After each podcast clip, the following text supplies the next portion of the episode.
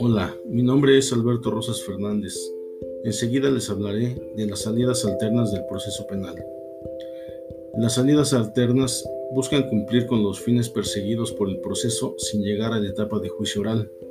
En estas salidas están incluidos el acuerdo reparatorio, la suspensión condicional del proceso, el procedimiento abreviado y los criterios de oportunidad.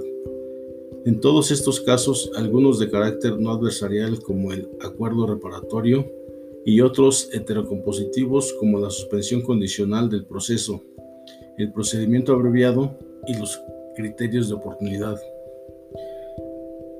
En el Código Nacional de Procedimientos Penales, libro segundo, título 1, se contemplan las soluciones alternas y formas de terminación anticipadas.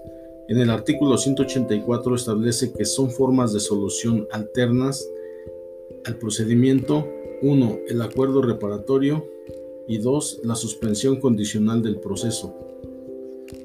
Los acuerdos reparatorios son aquellos celebrados entre la víctima u ofendido y el imputado, que una vez aprobados por el Ministerio Público o el juez de control, tienen efecto de extinción de la acción penal. El artículo 187 del Código Nacional de Procedimientos Penales menciona que procederán los acuerdos reparatorios únicamente en 1. Delitos que se persiguen por querella, por requisito equivalente de parte ofendida, o que admiten el perdón de la víctima o el ofendido.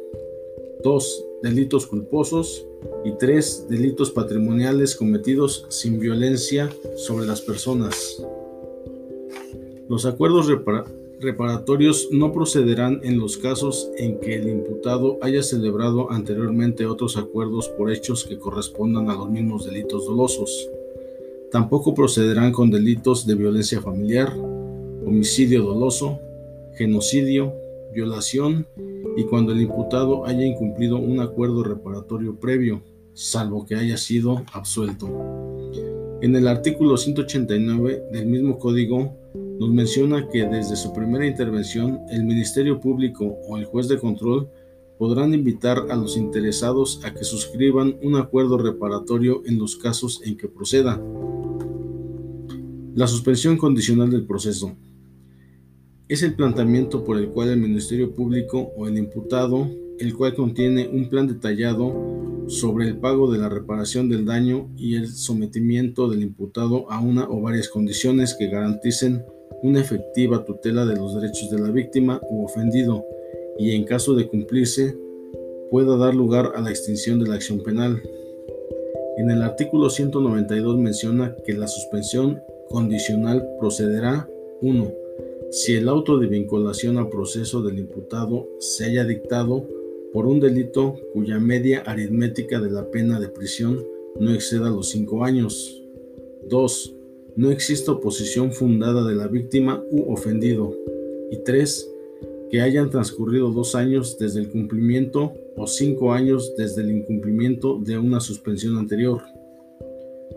El procedimiento abreviado artículo 201 del Código Nacional de Procedimientos Penales dice que para autorizar el procedimiento abreviado, el juez de control verificará en audiencia 1. Que el Ministerio Público solicite el procedimiento.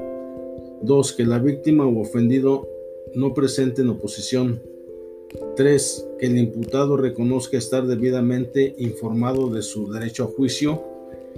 Que expresamente renuncie al juicio oral que consienta la aplicación al procedimiento abreviado, que admita su responsabilidad por el delito que se le imputa y acepte ser sentenciado con base en los medios de convicción que exponga el Ministerio Público al formular la acusación.